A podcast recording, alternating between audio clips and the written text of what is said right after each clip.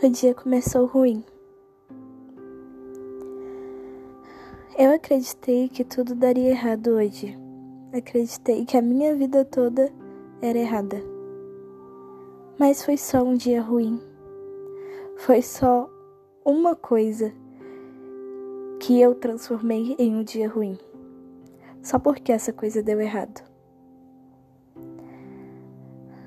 Quando uma coisa dá errado na vida da gente, não devemos acreditar que é o final. É apenas o começo. Se deu errado agora, significa que Deus tem planos muito melhores.